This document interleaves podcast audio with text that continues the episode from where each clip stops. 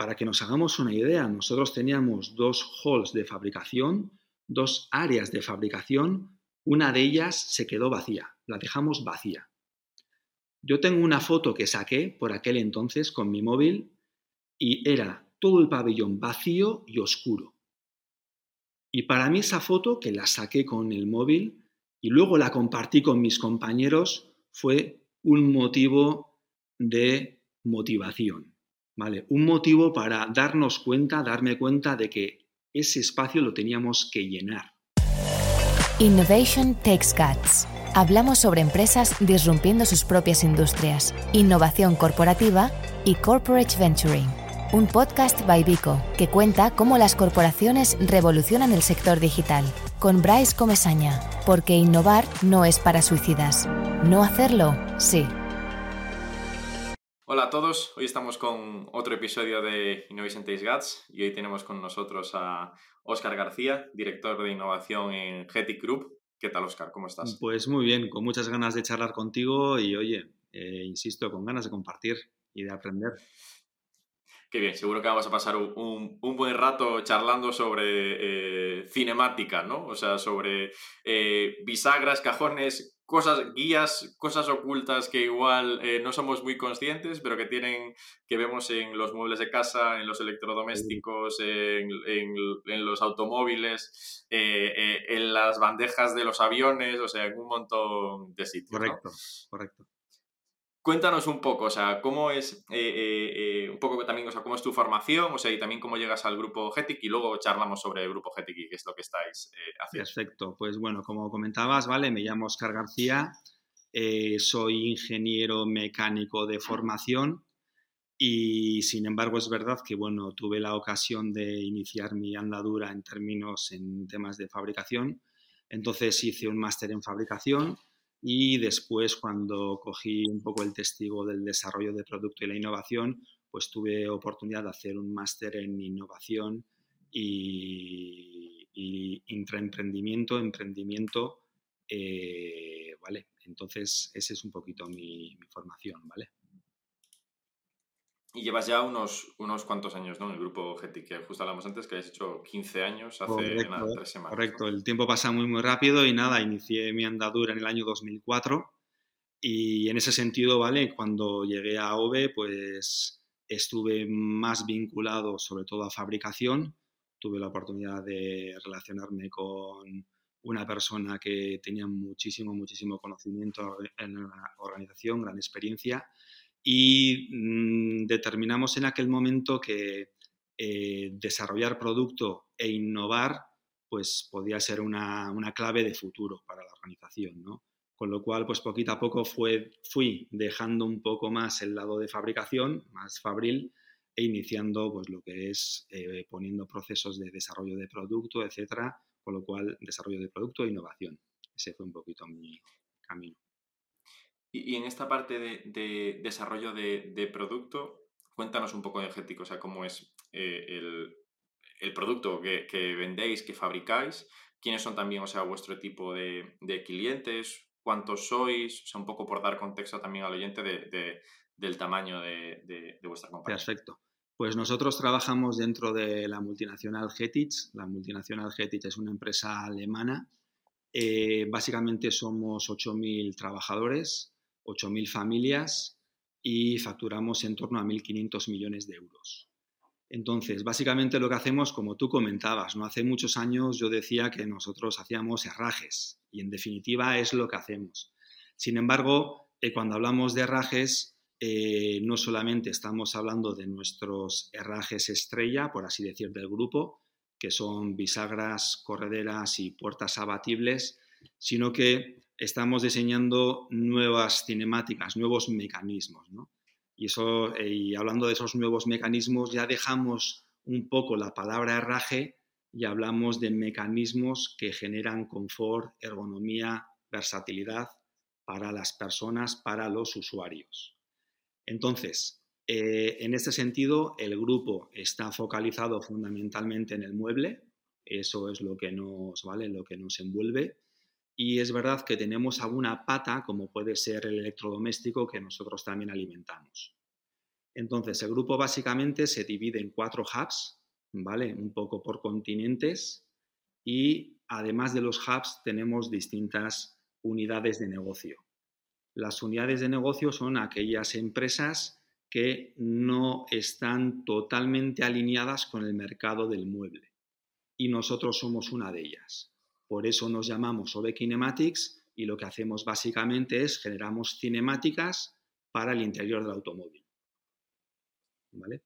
Entonces, eh, ¿qué más te puedo decir? Somos OV Kinematics, dentro de OV Kinematics somos 120 familias y en este sentido eh, tenemos dos grandes líneas ¿no? de trabajo. Una es comercialización del producto que fabrica el grupo y lo comercializamos en la península y otra es desarrollo de producto, fabricación eh, de producto relativo sobre todo al automóvil, pero también algún producto para línea blanca y algún producto para el mueble.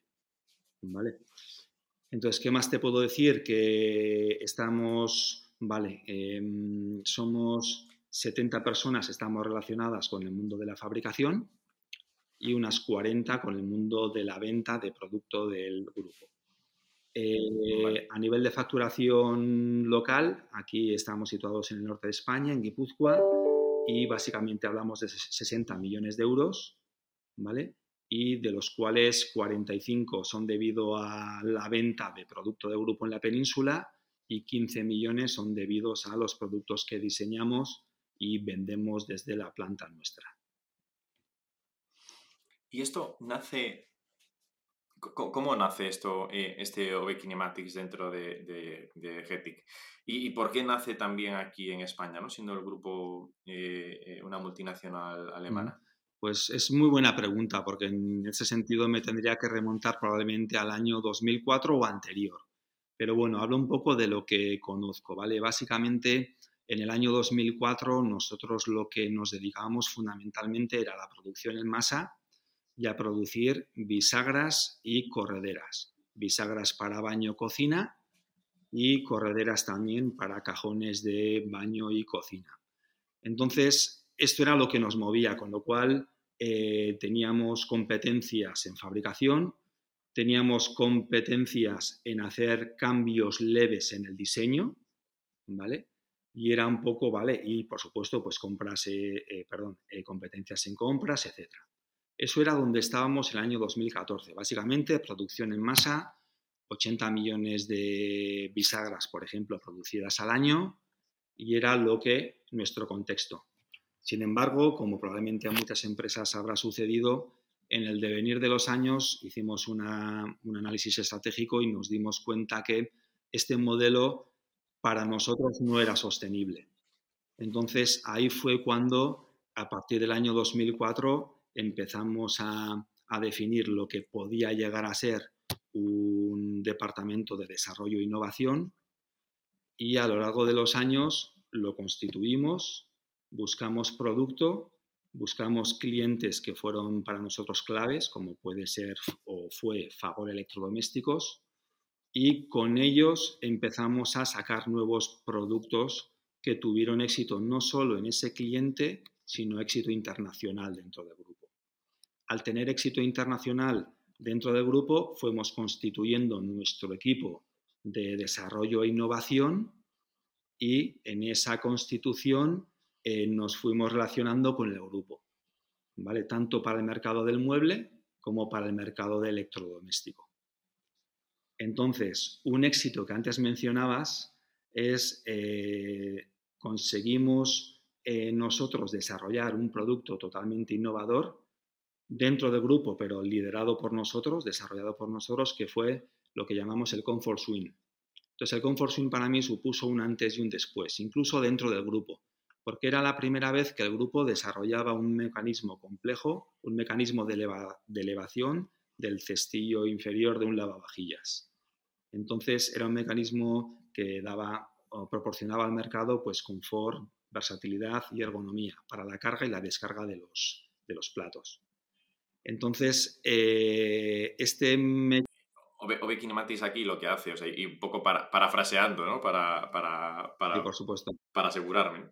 El, vosotros aquí em, estáis trabajando o sea, con, con Fagor eh, como proveedor habitual de sus herrajes o, sea, o sus cinemáticas que fuesen necesarias, ¿no? Y las estáis fabricando de forma tradicional. Correcto. Y en un momento decís, oye, para, estratégicamente necesitamos hacer algo más y que esto no solo sea eh, la parte de la fabricación, porque esto Fagor pues podría trasladarlo a otro proveedor, o sea, tenéis como una serie de amenazas que evaluáis que, que, que, que ponen en riesgo la compañía, ¿no? Puede ser hoy o dentro de unos años. Entonces cogéis esto y dices, oye, favor, ¿cómo te puedo ayudar de otra forma? ¿no? O sea, puedo ayudarte a innovar y, a, y, entiendo que juntos, ¿no? O sea, desarrolláis este primer proyecto que es el, el, el, el Comfort Swing, que son una serie de, de, rajes, luego pondremos un link aquí para que la gente pueda verlo, eh, que es una serie de rajes que lo que hace es levanta la bandeja de, de abajo de las vajillas, ¿no? O sea, el, el, carro donde van los platos te lo eleva para que sea más fácil poder eh, cargarlo y, y, descargarlo. Correcto. Aquí, claro, eh, tuvimos la fortuna de que, estando muy cerca del cliente, nos dimos cuenta que un eje estratégico para nuestro cliente era la ergonomía. Entonces, vale. fue relativamente sencillo eh, unir, alinear las dos compañías, Favor Electrodomésticos y en, aquel entonces éramos OVE y entonces hacer un ejercicio de co-creación. Y fue haciendo ese ejercicio de co-creación, de co-innovación, ¿vale? Donde eh, determinamos que había una oportunidad no cubierta que podría ser la de elevar el cestillo inferior de un lavavajillas hasta la altura del superior para, como te decía, hacer la carga y descarga sencilla. Entonces fue ese ejercicio de coinnovación eh, con el que detectamos esa oportunidad no cubierta y por el que entonces iniciamos el desarrollo de este producto de la mano de nuestro cliente. ¿Cómo fue este, este proceso? Es decir, o sea, en, detalle, ¿no? O sea, ¿cómo llegáis vosotros a favor? Le decís, oye, la ergonomía es algo importante para vosotros, eh, eh, pongámonos a trabajar juntos y por qué decidís empezar por esa parte de, elevación del cesto y no por, otro mecanismo que, tuviese este electrodoméstico u otro? Mm, pues muy buena pregunta. Eh, en este sentido, claro, lógicamente ya llevábamos unos años trabajando con Fagor y esto se traducía que teníamos mucha confianza dentro de sus distintos negocios. Es decir, no solamente estábamos dentro trabajando proyectos de línea o sea, de lavavajillas, perdón, sino que estábamos trabajando también dentro de, con la innovación dentro del mundo de las lavadoras y del frío, de los frigoríficos. Entonces, digamos que ya habíamos conseguido, yo creo, una posición de confianza. ¿Vale? Entonces fue en esa posición de confianza y estando cerca del cliente cuando un día les propusimos, oye, eh, tenemos innovaciones, ideas que queremos compartir con vosotros, ¿cómo lo hacemos? Entonces, en ese cómo lo hacemos, determinamos, definimos que deberíamos de juntar a nuestros dos equipos, a nuestros, ¿no? las personas más, digamos, potentes de nuestras organizaciones y hacer un, este ejercicio de co-creación. Por aquel entonces, eh, yo me atrevería a decir que al menos nosotros, y yo creo que Fagor, no teníamos el conocimiento suficiente como para hacer procesos de coinnovación conjunta. Y lo que hicimos fue, eh, hablamos con un tercero, con un centro tecnológico, en este caso cercano a nuestra área, a, nuestro, a donde estamos ubicados, y fue aquel quien definió un proceso. Y gracias a ese proceso, pues básicamente lo seguimos y lo que hicimos al inicio fue, como vale, muchos de los procesos de innovación, abrimos el espectro, en ese abrir el espectro mm, damos todas las ideas posibles, ¿vale? Las personas vuelcan todas sus ideas y luego hicimos un ejercicio de cierre. Entonces, en ese ejercicio de cierre básicamente se trata de intentar filtrar por una serie de ejes, ¿vale? Pues cuáles son las ideas que pueden llegar a tener más éxito, oportunidad, etc. Y en ese filtrado, una de las ideas que más éxito pensamos que podía tener era precisamente el Comfort Zoom. Y entonces nos centramos en ello y pusimos ya recursos, un equipo, unos objetivos e iniciamos la andadura. Y mencionas en, este punto dos veces al equipo, ¿no? O sea, que ahora se puso un equipo trabajando para esto y también eh, al inicio del proyecto, o sea, pusimos a los más potentes para esto, ¿no? creo que aquí, además siendo una, empresa tan relacionada con la industria y con la fabricación, conseguir tener esta cultura innovadora, ¿no? O sea, o esta eh, eh, ambición de querer hacer estos cambios y de juntarte con un cliente para desarrollar esto, eh, esta es una cultura de innovación dentro de los equipos.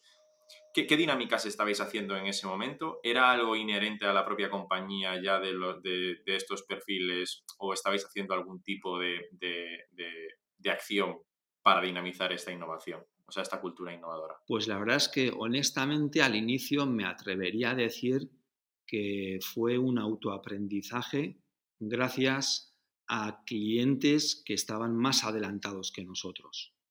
¿Vale? Claro, es verdad que una vez que ya detectamos la oportunidad, que nos dimos cuenta de, ostras, la innovación va a ser lo que nos ayude a nuestra compañía a desarrollarnos. Ya pusimos mecanismos de aprendizaje.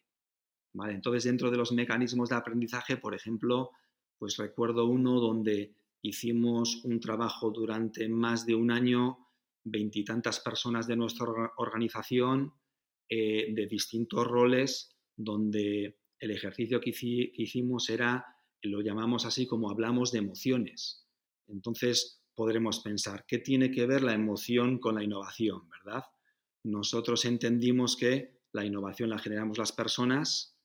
Eh, para innovar necesitamos una cultura en concreto y esa cultura la generamos las acciones que hacemos las personas y como personas tenemos emociones y entendemos que son las emociones las que nos invitan a la acción.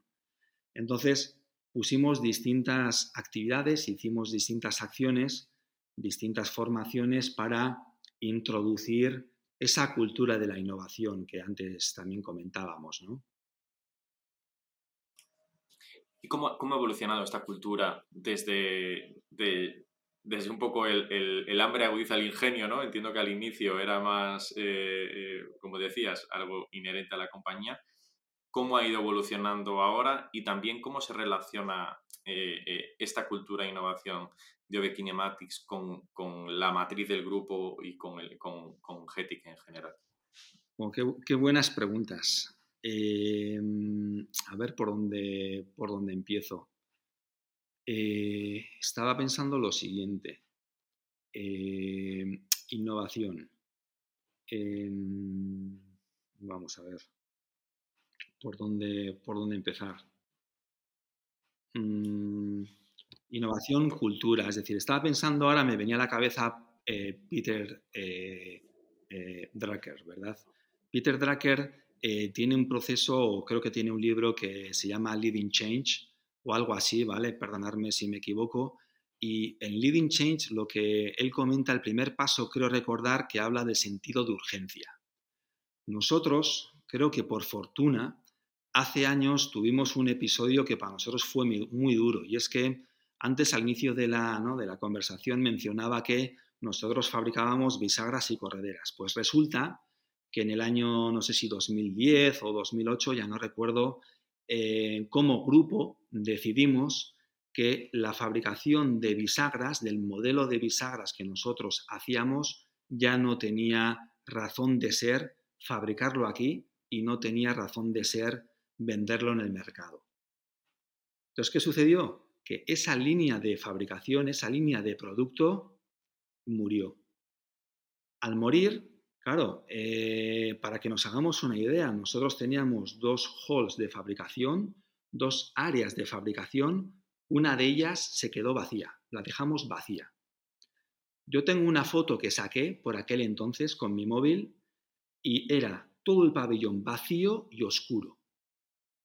Y para mí esa foto, que la saqué con el móvil y luego la compartí con mis compañeros, fue un motivo de motivación. ¿vale? Un motivo para darnos cuenta, darme cuenta de que ese espacio lo teníamos que llenar. Que llenar con producto para generar trabajo, para dar respuesta ostras, ¿no? a, nuestra empresa. Y fue entonces un motivador muy grande. Realmente teníamos necesidad de llenar ese espacio. Una vez que teníamos la necesidad, el resto ya casi vino rodado. Porque, ¿Por qué? Pues porque hablamos con el grupo, pensamos cómo y en qué términos podemos innovar, cómo podemos contribuir al grupo. Y entonces ahí determinamos, ¿vale? Con un ejercicio también de innovación de proceso, yo creo muy interesante, determinamos que podíamos alimentar con cinemáticas al interior del automóvil. Y por aquel entonces, entonces el grupo tenía una nueva business unit que estaba dentro del automóvil y se dedicaba a realizar piezas de magnesio, piezas, piezas ligeras. Y aquella unidad tenía contacto directo con el mercado. Entonces, ¿qué hicimos? Pues algo sencillo. Unimos nuestras competencias de movimiento, de cinemáticas, nos unimos a, estos, a, nuestra empresa, que se llamaba Kasberg, y fuimos de la mano al mercado. Y ahí íbamos a la vez los dos. Entonces fuimos aprendiendo las nuevas reglas de la automoción, las nuevas reglas de, ¿no? pues de los procesos de desarrollo de producto para automóvil y fuimos aprendiendo también cómo eh, ir de la mano con una, con una compañía amiga, con una, una compañía eh, colaboradora. Otra, otra unidad de negocio que también pertenece al grupo, ¿no? Correcto. O sea, esta, esta compañía Casper es otra compañía del grupo, pero está especializada en esas piezas de, eh, ligeras de, magnesio, que no hacía cinemática. Correcto. Y con el paso de los años llegamos a la conclusión que íbamos a ser más eficaces y que para el grupo tenía más sentido si nosotros como OV Kinematics ya cogíamos toda la cadena de valor. ¿Por qué? Porque las conversaciones que estábamos teniendo los, las personas que toman las decisiones en nuestros clientes eran diferentes a aquellas que trabajaban las piezas de magnesio a las que trabajan, compran, innovan en relación a la cinemática. Y por ello decidimos entonces, ya con todos los aprendizajes del pasado, formar la unidad de negocio eh, Kinematics. Ya con nuestro branding, con nuestra marca, con nuestra fuerza de ventas y con todas nuestras capacidades. No solo nuestras, sino también del grupo, ¿vale? Entonces aquí eh, eh, el sentido de urgencia y la necesidad, ¿no? O sea, es lo que nos mueve al final a innovar y a, buscar soluciones, ¿no? O sea, si, no tienes esa necesidad, si no tienes ese sentido de urgencia, eh, eh, es mucho más cómodo innovar, ¿no? Porque no tienes la necesidad, entonces puedes ir con más calma, igual, pero eso te toma hacer, o sea, igual estabais en una fase más eh, startup posiblemente, ¿no? De, oye, tenemos que volver a empezar de cero, probar un nuevo modelo de negocio, vamos a hablar con automoción, a quién le podemos pedir el favor que nos haga la intro con la gente de este fabricante y tal para, testear nuestro, nuestro producto. Correcto. con, aceleración eh, eh, y con urgencia. Y, esto es un poco lo que vosotros también le habéis aportado al grupo, o sea, desde Kinematics, de, oye, pues nosotros ahora somos capaces de innovar, o sea, en esta nueva línea de negocio, eh, y cómo, y esto es un poco como vosotros se lo trasladáis a ellos. Correcto. Pero cómo, ¿Cómo absorbéis también vosotros, o sea, cómo os beneficia a vosotros este grupo desde el punto de vista de, la innovación? Antes comentabais que teníais, que estáis presentes en cuatro continentes, entiendo que hay diferentes unidades de negocio, diferentes culturas.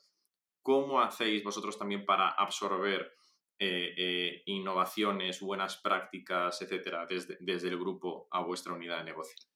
Pues yo te diría que la mejor manera, al menos para nosotros, es eh, integrar el conocimiento en distintos proyectos que nosotros estamos liderando. O nosotros nos integramos en proyectos que otros compañeros del grupo están liderando. Entonces, esto a nosotros nos funciona muy bien porque entonces eh, entendemos, por supuesto, cuál es el valor añadido que tiene cada equipo de innovación, de desarrollo, y eh, hemos definido, lógicamente, dentro del grupo que hay un conocimiento que es transversal. Entonces, ese conocimiento transversal no nos interesa ni al grupo ni a las unidades de negocio volverlo a generar, sino que de una manera transversal, cuando necesitamos, nosotros lo pedimos y lo cogemos. Por ejemplo, imaginémonos que tenemos que hacer un estudio de vibraciones, de ruidos de un mecanismo. Nosotros no tenemos el expertise para hacerlo en casa, pero sí tenemos personas del grupo transversales que tienen ese conocimiento. Entonces, lo único que hacemos es tocamos la puerta, compartimos el reto, eh, buscamos entonces qué persona en qué momento lo puede hacer y lo integramos en nuestro proyecto. Una vez que la persona, el equipo, ha terminado con, con los retos pertinentes, el equipo ya desaparece. ¿Vale? Va a otros retos. Entonces, para mí, el ser permeable, el ser muy ágil, el, el, coger los recursos necesarios en el momento adecuado. Eso es donde nosotros intentamos trabajar, estamos trabajando y donde intentamos poner procesos que sean realmente ágiles. Y desde ese punto de vista, nuestra compañía OB Kinematics, que somos 70 personas, solo 70 personas, nos da eso, nos da la capacidad de ser muy ágiles, comparado a procesos quizá más estables o más, no sé cómo decirlo, ¿no? Más en masa, más de para fabricación en masa, pues nosotros somos mucho más ágiles. ¿Por qué? Porque nosotros actualmente, por ejemplo, eh, estamos desarrollando productos que pueden significar una fabricación de decenas de miles a cientos de miles. Pero nos quedamos ahí, ¿no? En lo que nosotros llamamos la serie corta y la serie mediana. Entonces, ¿qué sucede? Que eh, podemos llegar a diseñar productos que tienen 30 piezas a 300 piezas. Y la única manera de que una empresa, creo yo, de 70 personas desarrolle productos tan complejos, de tanto valor, es eh, haciendo alianzas con otros, es colaborando con otros, tanto con, compañeros del grupo como con externos. Con lo cual, para nosotros, generar redes de conocimiento, generar redes, colaboración, abrazar la diversidad, incluso del grupo, es totalmente necesario. Vuestra, vuestra innovación abierta, como un poco también como está compuesto el grupo, también pasa, o sea, es abierta entre vosotros, ¿no? Es decir, o sea, como actuáis como unidades de negocio independientes cada una, ya solo el hecho de que ellos pongan como este, eh, eh, no sé qué llamarlo, pero como esta base o estos servicios centrales que os permitan conectaros, eh, ya supone innovación para vosotros, ¿no? Como ve Kinematics, esto ya te aporta pues, esa innovación desde, desde fuera. Y me, también comentabas que trabajáis con, terceros a la hora de, desarrollar estos nuevos productos. Em, entiendo que la industria de la automoción es una industria eh, muy cerrada, ¿no? Porque al final, o sea, el, desarrollo de productos lleva muchos años y siempre vemos las fotos estas de los coches que están haciendo pruebas en la autopista con eh, los faros tapados y todo ahí eh, como si fuese de, camuflaje. ¿Cómo se gestiona dentro de un entorno innovador de compartir y de permear esta información que decías toda esta confidencialidad eh, eh, alrededor. ¿Es complejo? ¿Resta velocidad de lo que podríais tener habitualmente? En proyectos que igual son más sencillos, como un herraje en unos muebles o etcétera, que esto puede ser algo que tenga mucho menos eh, impacto y confidencialidad. Pues la verdad es que es una pregunta también muy interesante y es clave, ¿no? Entonces, nosotros hemos trabajado mucho con distintos expertos, abogados expertos, para cómo realizar contratos donde nosotros como empresa nos sintamos cómodos, pero también, por supuesto, nuestros clientes. Y esto, la verdad que eh, nos ha costado, ¿vale? Nos ha costado, pero gracias, yo diría, a la experiencia, al conocimiento que adquirimos, por ejemplo, con Fagor, ¿vale? Donde también hablábamos de cómo innovar, donde hablamos de contratos, de quién se queda con qué, etcétera, pues esto nos ha ayudado mucho a ¿vale? entender muy bien todos los contextos, entender yo creo bastante bien la propiedad intelectual, entender muy bien que hay distintos modelos de colaboración, de licenciamiento, etcétera, donde todos nos podamos sentir cómodos. Y, esto se traduce que dicho contrato más la firma de NDAs, ¿vale? Es decir, eh, es lo que nos ayuda a nosotros a de una manera muy rápida a poner las bases de confianza suficientes como para empezar a trabajar.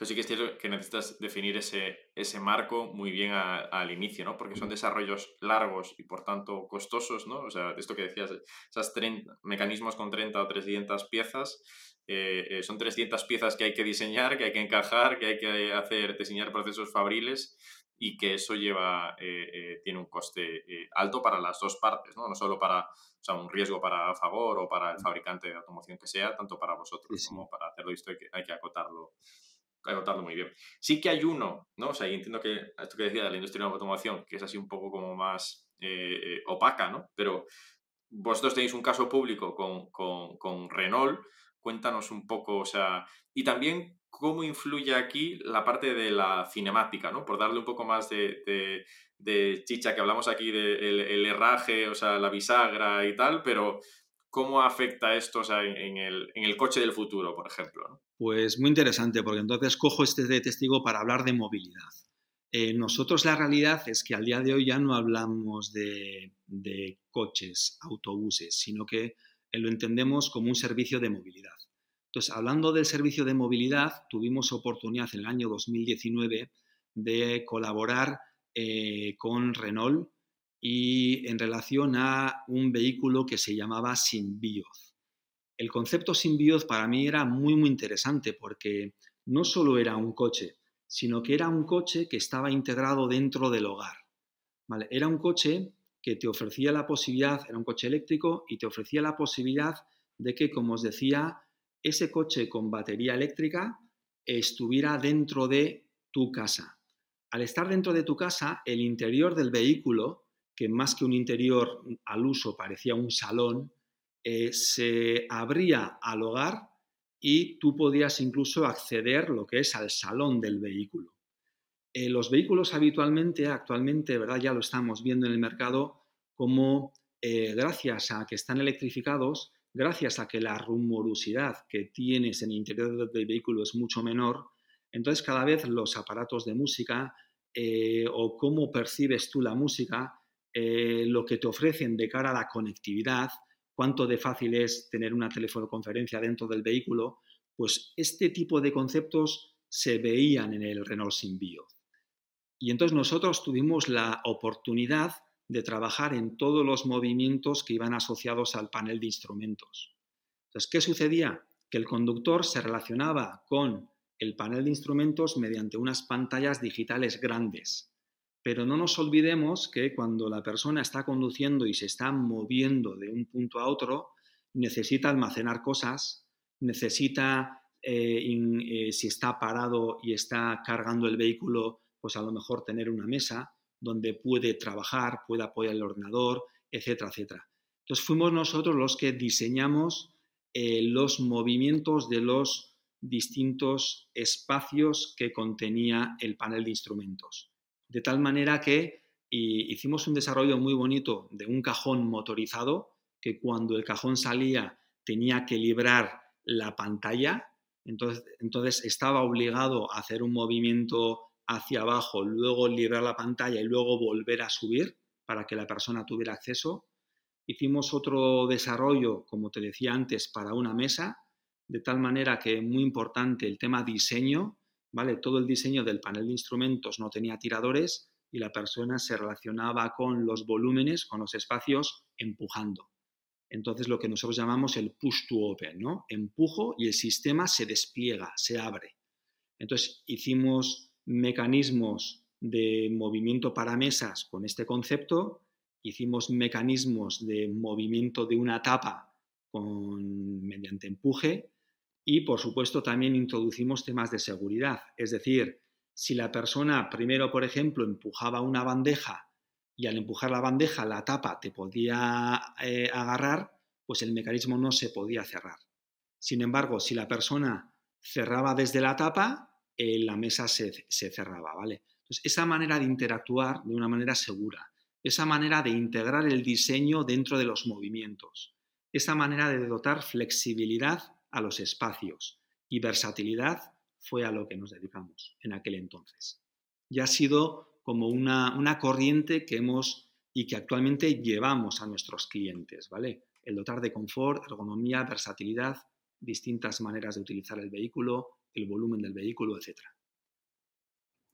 Porque en el caso este del, del una cosa que, que, que, llama la atención y, que, y, que, habíamos hablado también de esto era de, lo decías tú, en los momentos de carga, eh, la disposición incluso de los asientos y de cómo está pensado el, el, volumen, o sea, no tiene sentido, ¿no? O sea, decir, o sea, si tú estás viajando acompañado, pues que puedas hacer, en plan, rotar estos asientos, etcétera. Vosotros participasteis en el proceso del diseño de, del panel de mandos, pero entiendo que en otros proyectos estas cinemáticas también, también habéis participado en, ellas, ¿no? O sea, ¿cómo crees tú que va a ser también el, el ya que estamos hablando un poco del futuro de la, de la movilidad, ¿no?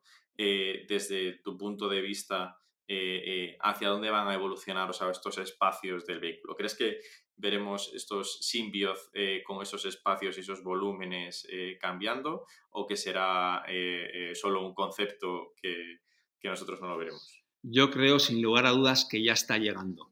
¿Vale? Ya estamos viendo vehículos como puede ser el Hyundai, me viene a la cabeza, ¿no? el Ioniq 5, eh, donde precisamente es la consola central la que eh, tiene la capacidad de estar ubicada eh, en relación al piloto y al copiloto, o si estás parado o incluso si alguien quiere ir trabajando desde la parte trasera, es la consola central la que la puedes mover hasta los asientos traseros. Entonces ya estamos viviendo y viendo este grado de versatilidad. Ya estamos viendo cómo eh, los diseñadores están pensando en el momento de carga del vehículo, estás parado y puedes hacer otro tipo de actividades, como por ejemplo trabajar. Pues para trabajar ya estamos diseñando que las banquetas cojan una nueva posición y cómo eh, la consola central, el reposabrazos, todo lo que está en la consola central se orienta y se adecua a las necesidades del piloto o del copiloto. Entonces, bajo mi punto de vista, esto ya es una realidad. Esto ya está aquí y esto va a ir a más, precisamente en dotar esa versatilidad, ese valor al espacio. Pues espero que lo, que, lo veamos pronto. Otro, de los casos que teníamos también, eh, eh, que era o sea, pues esto es trabajando con Renault, ¿no? Lanzando un, nuevo vehículo, un prototipo, un, concepto, pero es parte de la innovación de también, o sea, cómo trabajar con una eh, gran corporación, eh, eh, pero después también tienes la parte de cómo relacionáis, por ejemplo, o sea, con, con startups, ¿no? Y creo que esto es algo que, que comentabas antes de cómo ha ido cambiando vuestro proceso de fabricación, de tener que pasar de hacer decenas, centenas de miles, millones de, de, unidades como pedido mínimo a poder hacer, eh, a ayudar a diseñar esos procesos de fabricación o ayudar a, a diseñar esos, esos diseños. ¿Cómo, es, ¿Cómo fue un poco la colaboración con, con Drop Racks? ¿Cómo empezó? Y, y, y, en qué estado también o sea, se encuentran. Bueno, cuéntanos primero un poco qué es el producto, porque no he contado qué es Drop Racks, o sea, te lo dejo a ti esto. Venga, perfecto. Pues básicamente Drop Racks es un mecanismo que lo que nos permite es eh, ponemos una vaca, lo que conocemos por una vaca, encima del techo de un vehículo y lo que nos permite es traer lo que está encima de la vaca a el costado y a una altura mucho más ergonómica. Con lo cual, en vez de cargar, descargar eh, pues sobre el techo del vehículo, vamos a cargar, descargar desde el costado del vehículo y desde una altura pues mucho más sencilla, ¿vale? Estamos hablando en torno a un 1,2 metros, etcétera, ¿vale? Con lo cual, la carga y descarga es ergonómica. Eh, vale. O sea, aquí lo que puedes llevar encima es desde llevar unas bicis, unos esquís, un, baúl, eh, eh, cualquier cosa que vayas a llevar en la vaca, básicamente, pienso, o sea, esto tiene un, caso, o sea, que cuando veíamos el caso de, por ejemplo, sillas que, personas que van en sillas de, de, ruedas, ¿no? O sea, que puedes tener eh, gente que esquía y que va en silla de ruedas, ¿no? O sea, pues que llevas eh, eh, esos esquís adaptados arriba es cómo los bajas. Si tienes esto, te lo permite. al final, o sea, pues mucho mejor hacerlo aquí abajo que aquí, que aquí arriba. Correcto. Y tanto es así que ahora hemos hecho una nueva modificación del diseño e incluso estamos vendiendo el producto para autocaravanas. Con lo cual, ¿no? seamos conscientes la altura que coge el techo de una autocaravana y que a veces pueden tener necesidades también, por ejemplo, de cargar una piragua entonces es una posibilidad la que damos nosotros a este tipo de usuarios. ¿Y cómo nace este producto? O ¿cómo es un poco este, este proceso junto con, la startup que lo estaba lanzando? ¿Cómo colaboráis vosotros eh, con ellos? Pues esto nace desde la creencia que desde luego nosotros no tenemos todo el conocimiento e incluso desde la creencia que nosotros como desarrolladores no tenemos que ser los únicos desarrolladores.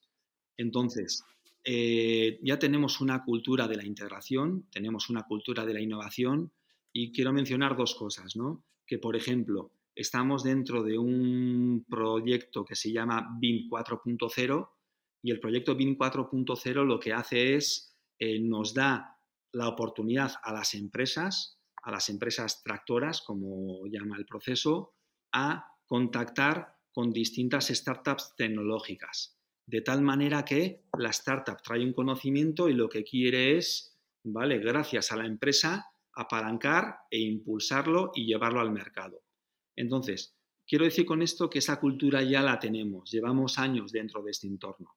Entonces, ¿qué sucedió? Lo que sucedió fue lo siguiente, ¿vale? Una startup noruega llamada Dropbox llamó a la puerta de Getich, en la central. Y entonces digo, dijo, oye, tengo dos patentes que eh, pienso que os pueden interesar para introducirlas en el mueble. Fijémonos, ese fue el acercamiento inicial. El acercamiento inicial de nuestro cliente, Dropbox, era quiero licenciar patente contigo, Getich. ¿Te interesa? Entonces, ¿qué hizo Getich? Eh, en ese proceso transversal, a los distintos responsables de innovación nos transmitió la oportunidad. Cogimos las patentes, las leímos, entendimos la oportunidad y fuimos nosotros desde OB Kinematics, quienes dijimos, eh, nos interesa, nos interesa para automóvil. Entonces, ¿qué hicimos? Todo pasó muy rápido, ¿vale? Eh, eh, el cliente, eh, la startup, tenía prisa por saber si nosotros o alguien se metía dentro, si licenciaba o no, porque estaba en un, en un momento donde estaba buscando financiación. Entonces, claro, el valor, él quería saber cuánto valor tenían las patentes. Como tenía mucha prisa, eh, la semana siguiente cogimos un avión y fuimos directamente a visitar al cliente, que casualmente estaban en una feria en Alemania enseñando un prototipo del producto. Vamos ahí, empezamos a conversar y entendemos varias cosas. Uno, que no solamente la patente es interesante para nosotros, para el mueble, sino que también nosotros como compañía podemos ayudarles a la startup a convertir ese prototipo en un producto de serie. Porque había que elegir toda la cadena de valor, todos los proveedores, había que asegurar la calidad, es decir, había que convertir el prototipo en producto de serie. Y fue lo que les, propusimos. Entonces, al proponerle este, esta oportunidad, este valor, eh, la startup hizo una reflexión estratégica y dijo, vale, me interesa. Siguiente paso, poner las, el, campo de juego adecuado donde los dos nos sintiéramos cómodos. Entonces hicimos un contrato de fabricación y un contrato de innovación. Y tengo que reconocer que esta vez nos llevó más tiempo de lo que hubiéramos pensado. ¿Vale? Pero gracias a, yo creo, a querer colaborar, conseguimos que los abogados de ambas partes, representando a las empresas, nos pusiéramos todos de acuerdo. Había voluntad. Había voluntad. Esta palabra para mí es clave. Cuando hay voluntad, de hecho lo tengo en Twitter, etcétera, ¿vale? Cuando hay voluntad, eh, está claro, digamos, qué paso dar, a dónde llegar, ¿vale? Voluntad. Y, vosotros aquí en ese, o sea, planteáis esos contratos, fabricación e innovación, ellos estaban en ronda, ¿planteáis invertir? ¿Se ha, invertido en alguna startup desde, desde, desde OB Kinematics o desde el, el, grupo en general? O ¿es algo que se plantee como estrategia de innovación? Pues el grupo sí está invirtiendo en startups, y es una política que estamos llevando cada vez más y también en la compra de pues, pequeñas empresas, pequeñas también, entre comillas. porque somos conscientes efectivamente que hay empresas que están muy alineadas a nuestro, a nuestro core, ¿vale? A nuestra identidad, a nuestra estrategia y entonces pues es clave o puede ser una oportunidad el hecho de adquirirlas o integrarlas, ¿vale? Porque no tiene por qué ser una compra al 100%, ¿no? Sino hay maneras de adquirir barra colaborar. Así que sí, eso, esto está sucediendo en el grupo. Y mm, por, ir, por ir cerrando, Oscar, y por ir entrando en la, última parte de la entrevista, em, ¿cómo, o sea, ¿cuáles son un poco los, aprendizajes que te llevas tú de estos 15 años viendo como toda la innovación, desde la parte de la fabricación hasta ahora, que, eh, tiene un entorno más, más abierto, más colaborativo con, clientes, con otras compañías, con, startups?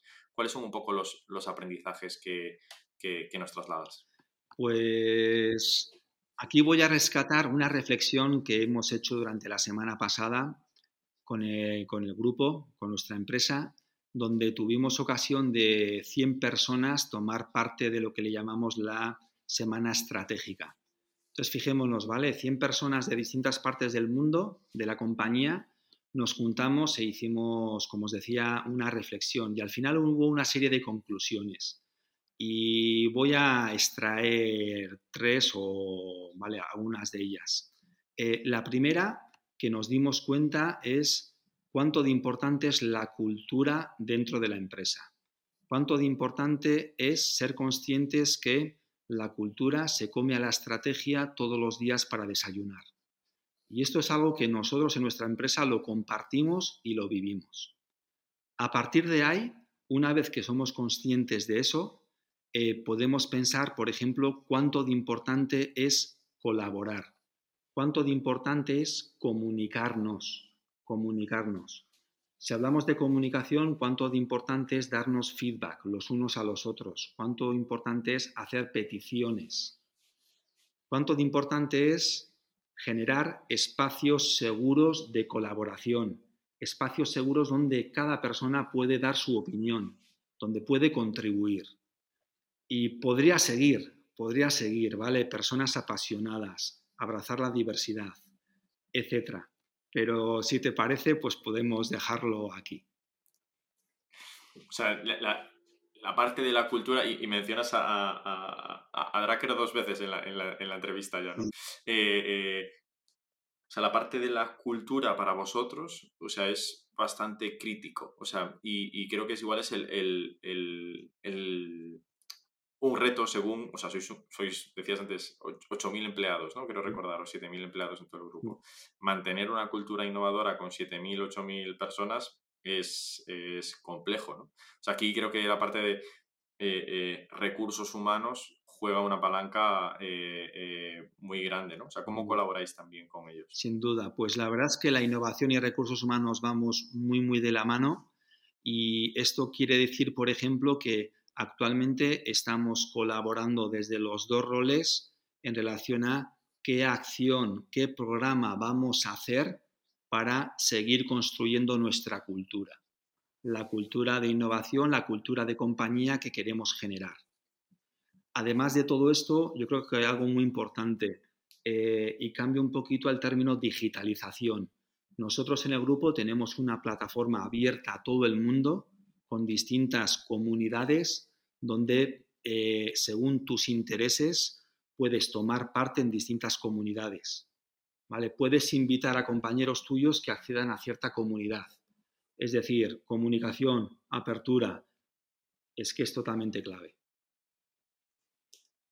Muy, muy claro, ¿eh? y, se ve durante todo vuestro proceso, durante todo lo que habéis hecho, la, importancia mm.